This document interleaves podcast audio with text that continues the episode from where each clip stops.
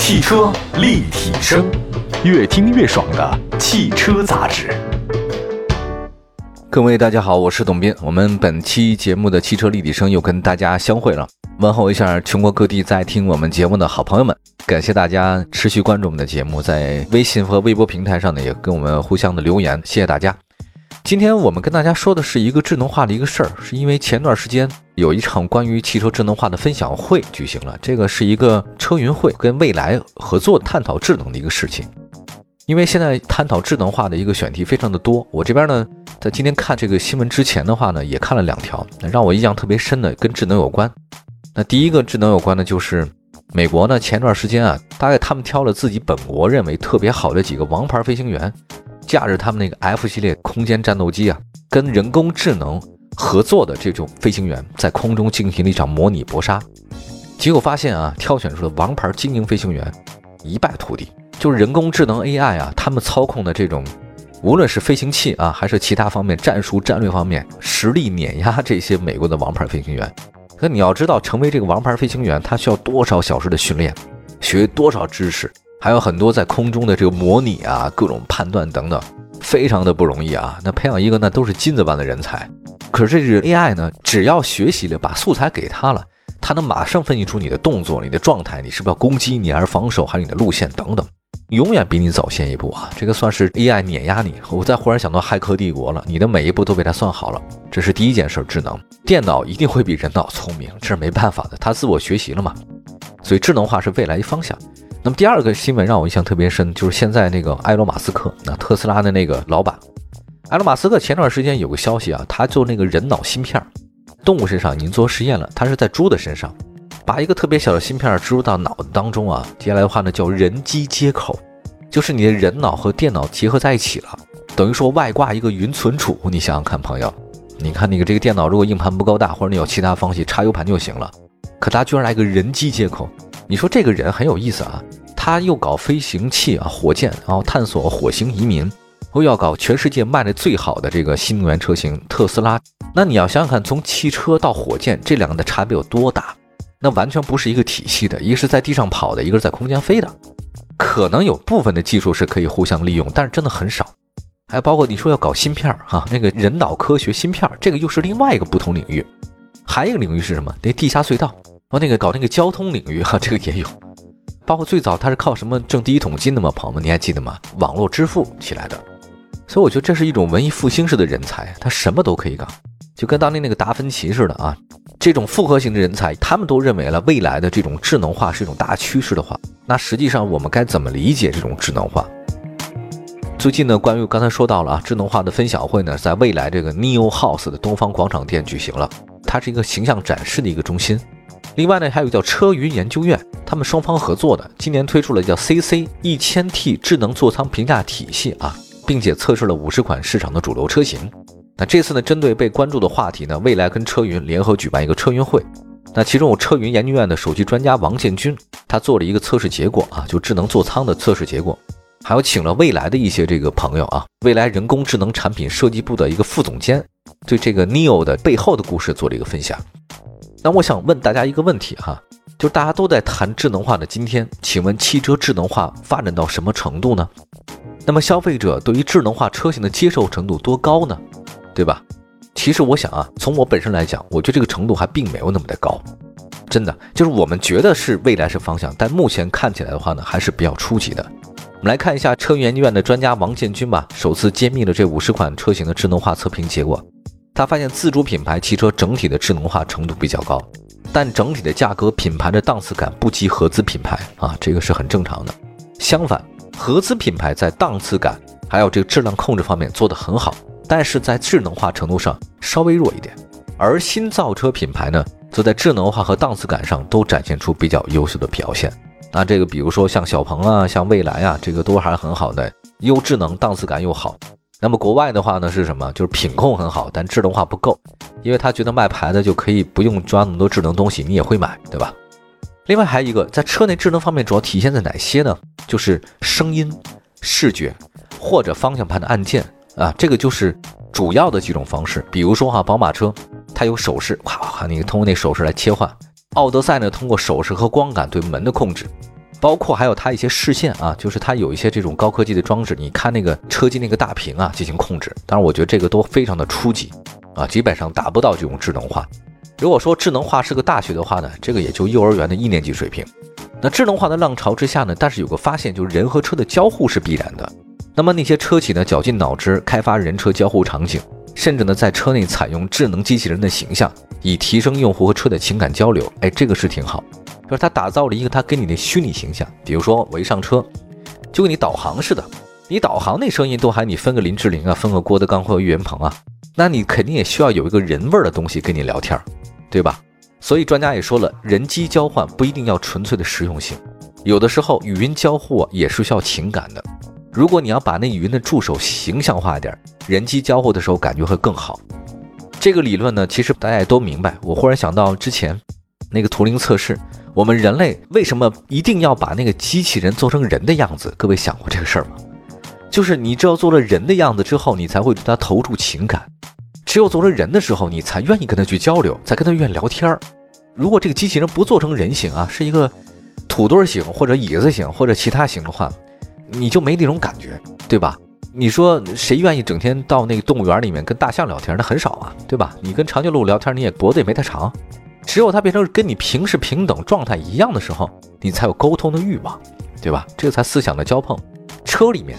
如果冷冰冰的是个机器的形象，你没有什么想跟他说话欲望，你觉得他是机器人。但如果他是模拟像林志玲姐姐或者乘风破浪那些小姐姐们，你挑一个自己喜欢的，你肯定愿意跟他合作，这不用说的，好吧？一会儿呢再讲讲未来人工智能的方向是什么啊，很有意思啊，一会儿再讲。汽车立体声，您的爱车情报站，会新车，私车定制，会买车，会客厅大驾光临。庖丁解车，精准分析；会拆车大师来帮您；会用车，自驾上路；会玩车，我们都是汽车人。继续回到节目当中，您现在收听到的是汽车立体声，我是董斌啊。今天说说如何实现汽车的真智能这种状态。像我这把年纪的人呢，还一直关注着各种智能化的一种发展趋势。我觉得大家也不要对这个特别排斥，因为。你想想看，你现在谁不用电脑啊？谁不用智能手机？可是之前几个人在用这种东西很少，时代就是滚滚向前，他一定会把你抛在后面的。之前还有很多朋友举例子来讲，就是说，呃，大家那些那商业大佬们，你看他用的都还是翻盖手机或者模拟手机，他们都没用智能手机，我一定要向他们学习。你要这么想的话呢，你真的是被骗了啊！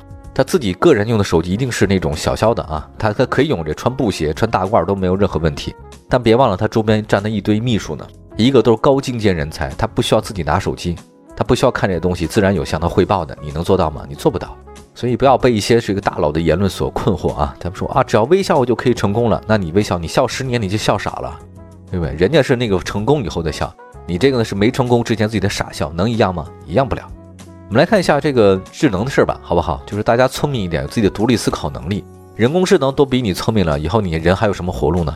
对不对？你肯定是被淘汰的。你说你要提高自己自身的能力啊，很重要。我们来说说这个未来啊，从诞生开始呢，未来它其实就是行业中的焦点。这个毕竟是国内，算是我们国内新能源汽车市场扛把子了。而它车上那个智能机器人叫 Nomi，那个未来人工智能产品设计部的副总监啊，他就介绍说，Nomi 的英文谐音是什么呢？NoMe 就是你了解我。呃，换句话来就懂我吧，你懂我。Nomi 的思路呢，跟很多不太一样。就他们做 Nomi 的设计的时候，不是一个语音助手，它就是一个人的设计去形象设计的。那这点的话呢是有区别的，就跟那个微软那个小兵嘛，作诗是一样的。他一开始就给你来个形象，让你作诗。如果说是机器写出的诗，你会没感觉；但是说是小兵写的，你会觉得哦，好像想去读一下嘛。最初的时候呢，未来呢像写一个剧本，把一个车当做一个人，怎么去做设计，参考了很多影视作品的形象。那 Nomi 的话呢，生意做了很多植入，它其实没有像。寻找一个明星或听上去那么悦耳的声音那么简单，因为你没有人知道你说一个车它该用什么样的声音说话，你知道播音员、主持人的声儿你大概都知道，对吧？但是一个车是什么声呢？所以他们后来找了很多那个声优，甚至找了好多好莱坞的团队，跟他们交流，做了非常多的声音打造。大家觉得它不是一个纯粹的机器啊，它呢是一种数字化的高档感。后来选了一个比较合适的一个声线。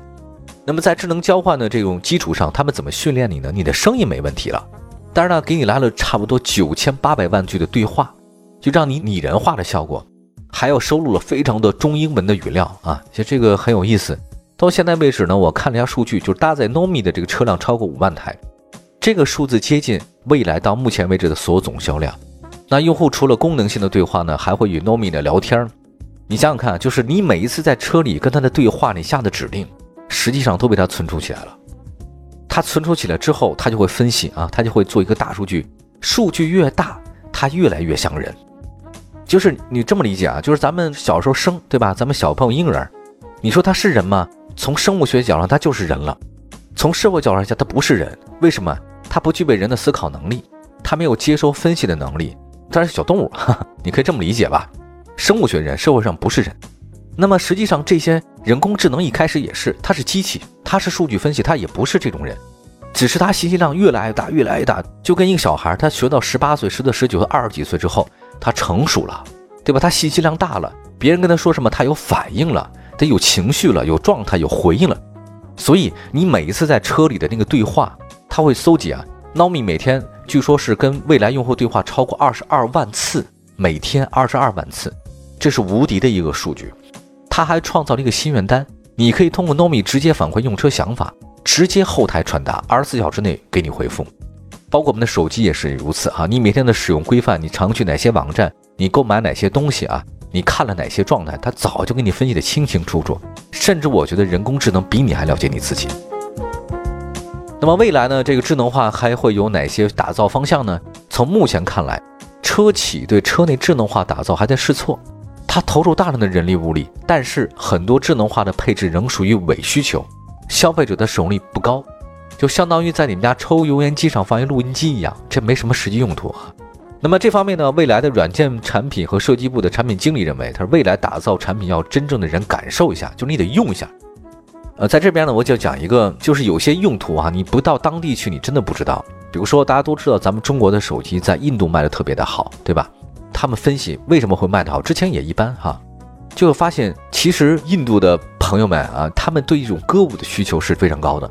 要知道，宝莱坞一年好几百部电影，你要在卖手机的时候。附赠一张小小的 SD 卡，这 SD 卡里面呢，涵盖了印度宝莱坞在很多年以前他们拍的各种老电影，尤其是歌舞片，放在当中，附赠给你。这个卡其实没多少钱，结果你在卖手机的时候给他，他会特别愿意买你的手机。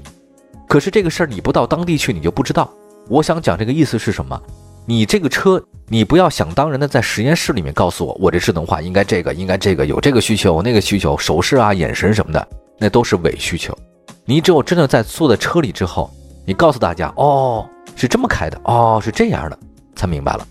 很多汽车工程师他没有开过那些车型，他也不怎么会特别开这个车。